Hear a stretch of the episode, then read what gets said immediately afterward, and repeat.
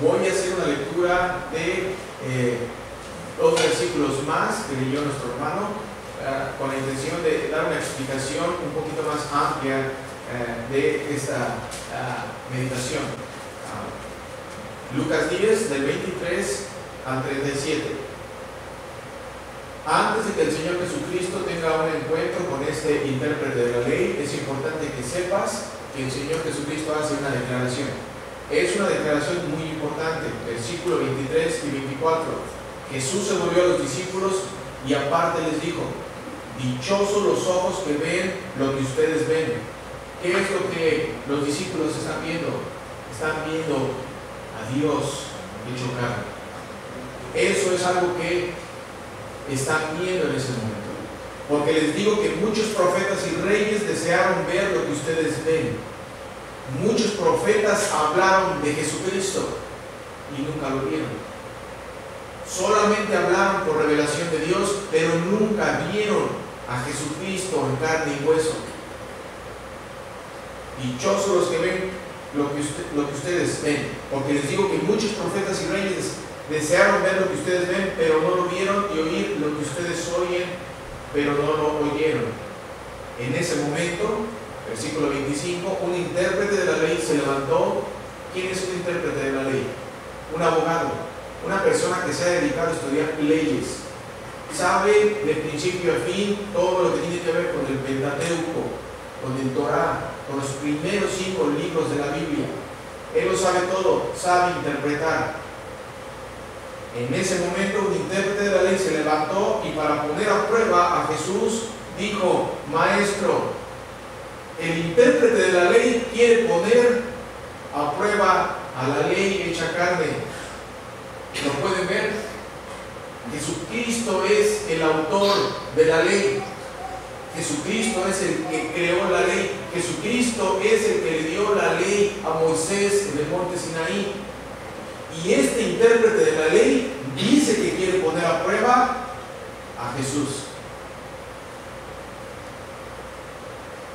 Maestro, ¿qué debo hacer para heredar la vida eterna? Una pregunta que en principio está completamente mal estructurada. ¿Por qué? Porque lo único que puede hacer esa pregunta es apuntarte hacia la ley. Maestro, ¿qué debo hacer para heredar la vida eterna? Jesús le dijo, ¿qué es lo que está escrito en la ley? ¿Qué lees allí? El intérprete de la ley respondió, amarás al Señor tu Dios con todo tu corazón, con toda tu alma, con todas tus fuerzas y con toda tu mente, y a tu prójimo como a ti mismo. El intérprete de la ley contestó rapidísimo, porque se lo sabe, está listo para presentar defensa de lo que él ha aprendido toda su vida lo supo decir con sus labios. Pero vamos a ver si lo que dijo con sus labios en verdad lo entiende. Jesús le dijo, has contestado correctamente, haz esto y vivirás. Pero aquel, queriendo justificarse a sí mismo, ¿por qué se quiso justificar a sí mismo? ¿Por qué? Porque sabe que él no ha cubierto esa ley. Él sabe que no ha podido cumplir esa ley. Él lo sabe. Él sabe que no ha podido cumplir la ley en su cabalidad. Por eso dice la Biblia, eh, aquel queriendo justificarse a sí mismo. Hermano, si tú vienes a la iglesia y no sabes lo que significa la palabra justificación, es importante que regreses a la Biblia. La Biblia de principio a fin habla de justificación. Y cuando leemos este, este texto, y el texto nos dice, pero aquel queriendo justificarse a sí mismo. ¿Qué quiere decir? Queriendo justificarse, quiere decir queriendo echar la culpa a alguien más, hasta de su propia ignorancia. Habíamos hablado hace dos semanas que la, ignorancia no es una virtud cristiana. Si tú eres cristiano, eres discípulo del Señor, eres creyente, es imposible que seas un cristiano ignorante. Es imposible. Es imposible decir yo creo a Dios en mi manera. Si una persona dice yo creo a Dios en mi manera, es una muestra de que es un cristiano ignorante. Es una verdad. Lamentablemente es una verdad. Este hombre utilizó o quiso defenderse utilizando la justificación. ¿Quién es el único que te justifica? pastor, ¿quién es el único que te ha justificado en la cruz del Calvario por su sangre derramada? Jesucristo. Y este hombre queriendo justificarse a sí mismo, o sea, queriendo poner una excusa, porque él sabe que no ha cumplido la ley en su cabalidad y no ha cumplido los dos, amar a Dios y a tu prójimo como a ti mismo. Por eso quiere justificarse. Tú y yo, queridos hermanos, todos los días, de una manera inconsciente, queremos justificarnos por nuestras acciones, hasta en lo más básico, en lo más básico que hay te justificas en tu trabajo, te justificas en la casa, te justificas con tus padres, con tus hijos, te quieres justificar de tus deficiencias, lo aceptes o no lo aceptes. ¿Por qué no cumples el rol de papá como deberías hacer? Porque tú como mamá no lo cumples. Te justificas. ¿Por qué no llevaste a los niños a la escuela? ¿Por qué no los llevaste tú? Todo el ser humano se quiere justificar. Y eso es algo como cristiano, es importante que lo tengas como conocimiento básico, básico para poder seguir aprendiendo de la palabra de Dios. Este hombre hizo y reaccionó igual que reaccionó Adán y Eva. ¿Recuerdan? La mujer que tú me diste, el hombre que tú me diste. Pero la diferencia aquí es que se está queriendo justificar con el que justifica. Jesucristo es nuestra justicia. Jesucristo es el que lo justifica a ese hombre también. En ese momento dice, has contestado correctamente, haz esto y. Pero aquel, queriendo justificarse a sí mismo, le preguntó a Jesús, ¿y quién es mi prójimo? ¿Se dan cuenta? ¿Quién es mi prójimo? ¿Cómo es posible que te sepas de memoria el Torah y no sepas quién es el prójimo? ¿Quién es mi prójimo? ¿Por qué?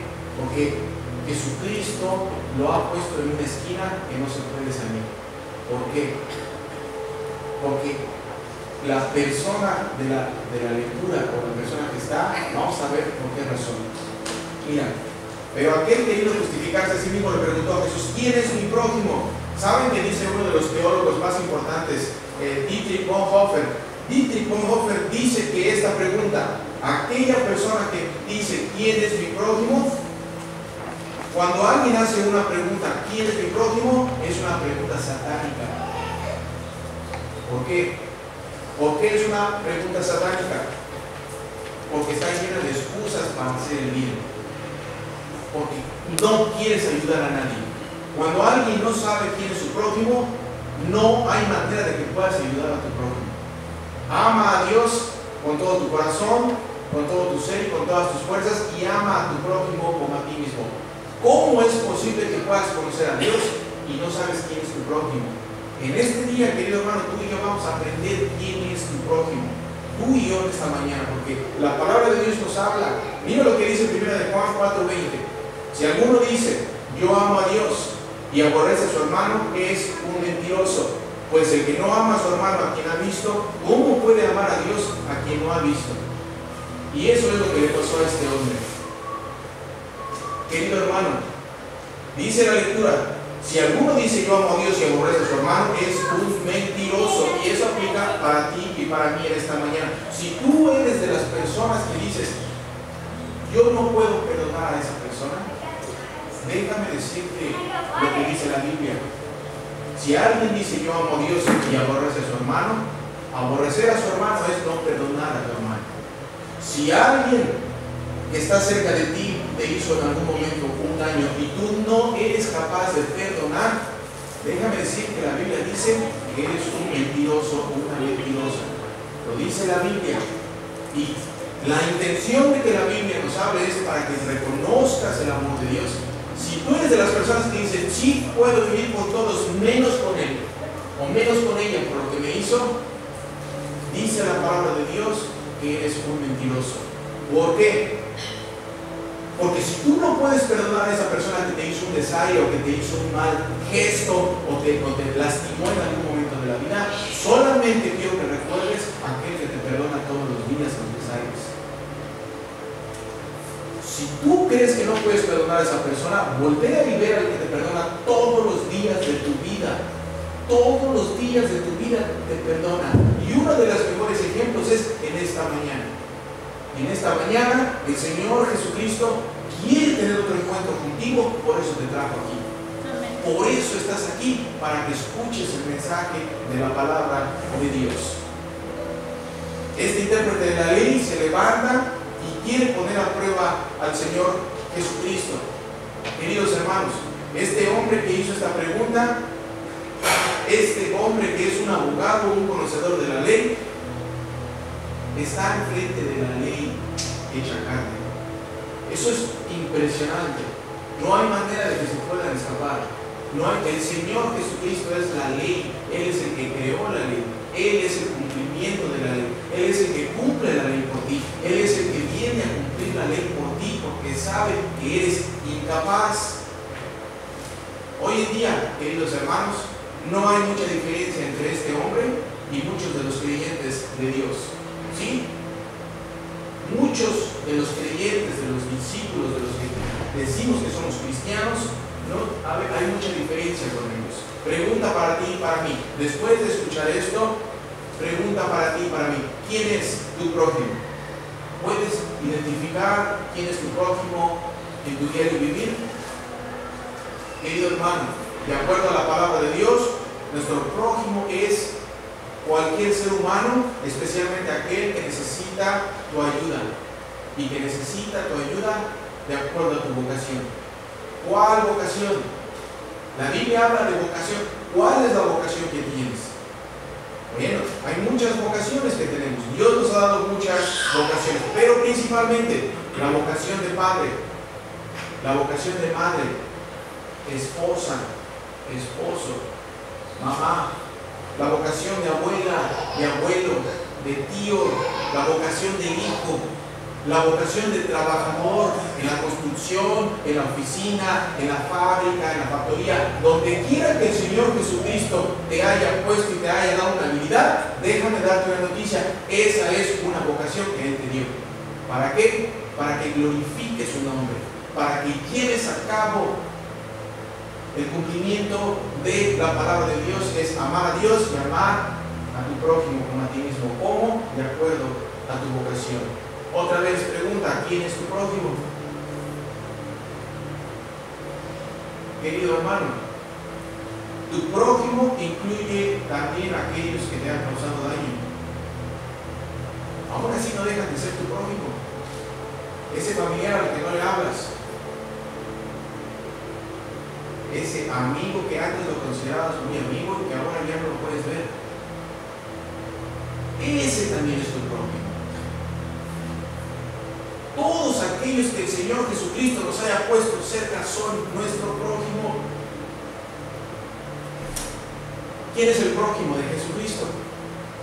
Si Jesucristo aplica lo mismo para ti y para mí, ¿quién es el prójimo de Jesucristo? Todo aquel que necesite de su ayuda. Todo aquel que esté lastimado. Todo aquel que haya causado daño. Todo aquel que vive en la oscuridad aquel que está enfermo física y espiritualmente, aquel que necesita consuelo y esperanza, pregunta, ¿quién es el prójimo de Jesucristo? Tú. Tú eres el prójimo de Jesucristo. Tú, uno de los que estamos sentados aquí somos el prójimo de Jesucristo. Por eso Jesucristo es el buen samaritano por excelencia. Él es el que viene y nos levanta del suelo cuando estamos caídos cuando otros nos han lastimado, cuando nosotros nos han herido. Él es el que viene a esta tierra y nos levanta y nos cura las heridas y todavía paga por que nos curen. Él, Señor Jesucristo, es el buen samaritano por excelencia. ¿Quién es el prójimo de Jesucristo? Tú y yo. ¿Quién es el hombre golpeado, abandonado del camino? Tú y yo y yo somos. Nuestro prójimo, querido hermano, es aquel que está cerca de ti y es vulnerable, aquel que está débil, aquel que está en peligro si tú no estás y no lo proteges. Querido hermano, Jesucristo llegó a ser el buen samaritano por nosotros. Jesucristo es el buen samaritano porque puso su vida y se hizo nuestro amigo cuando nosotros éramos sus enemigos. Jesucristo es el buen samaritano porque nos promete plena restauración, vida y justificación para siempre. Él es el que nos justifica. Jesucristo es nuestra justicia. Él es nuestra justificación. Fuera de Jesucristo no estamos justificados. Jesucristo es el buen samaritano. Él es el buen samaritano. Hermanos y hermanas, Dios, déjame darte una noticia. Dios está escondido en tu vocación. Y quiero que me pongas atención aquí. Con esto voy a terminar. Ponme atención en este último eh, mensaje. Dios está escondido en tu vocación. Sí, como constructor, como carpintero, como plomero, como cantante, como trabajador y jefe de la oficina. Dios esconde en la vocación. Sí. Pero a la misma vez, Jesucristo sirve a otros en ti a través de tu vocación, de la vocación que Él te ha dado. ¿Cómo es posible esto? Cada vez a ti mamá que tienes bebés, cada vez que le cambies el pañal a tu bebé, de acuerdo a tu vocación de mamá, Dios está sirviendo a tu hija en ti. Cada vez que le cambies el pañal a tu bebé, de acuerdo a tu vocación como mamá, Jesucristo está sirviendo a tu hija en ti. Cada vez que te paras para llevar a tus niños a la escuela, Dios está sirviendo a tus hijos por medio de ti. Cada vez que metes a la cocina y preparas los alimentos para tu esposo, sirves la mesa y se reúnen todos en familia a comer, déjame darte una noticia. Dios está sirviendo a toda tu familia de acuerdo a tu vocación en ti. Pregunta, ¿quién es tu prójimo en este día? ¿Quién es tu prójimo en este día para que puedas servirlo, para que puedas quererlo, para que puedas amarlo, así como el gran samaritano se sirve a ti? Jesucristo le hace esta pregunta y es una pregunta muy importante y también te la hace a ti en esta mañana. De estos tres, Mira lo que dice. Voy a volver a leerlo.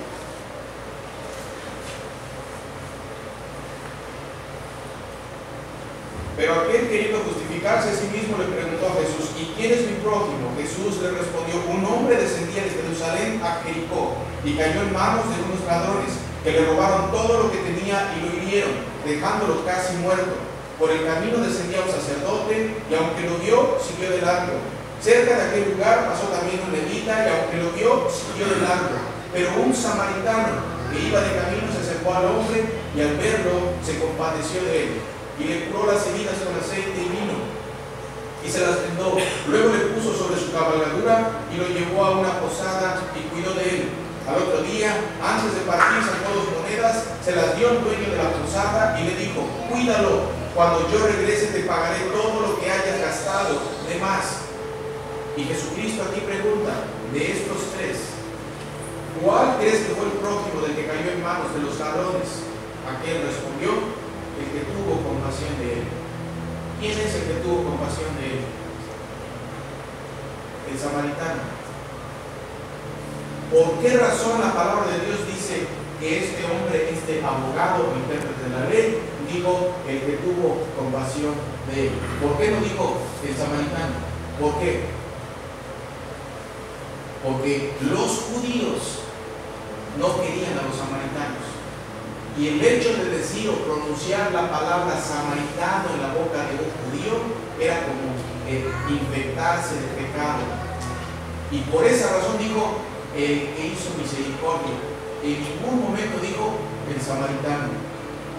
Porque tanto coraje y tanto recelo le tenía a esa persona o a ese tipo de gente que no era capaz un judío de mencionar el nombre siquiera en la boca y decir el samaritano. Por eso dijo aquel que tuvo misericordia. Querido hermano y hermana, esa es la misma pregunta que hoy día el Señor nos hace a ti a mí. Hoy el Señor nos invita a que volteemos a ver y que veamos quién es nuestro prójimo. No necesitamos salir a, eh, a otro país y hacer misión Hoy día, en esta mañana, puedes empezar a servir a tu prójimo. Lo único que tienes que hacer es voltear a tu lado. Lo único que tienes que hacer es llegar a tu casa y voltear para ver quién está a tu lado y ellos, de acuerdo a tu vocación, son una buena oportunidad para servir a tu prójimo. Y si sirves a tu prójimo, Dios sirve a esa persona a través de ti.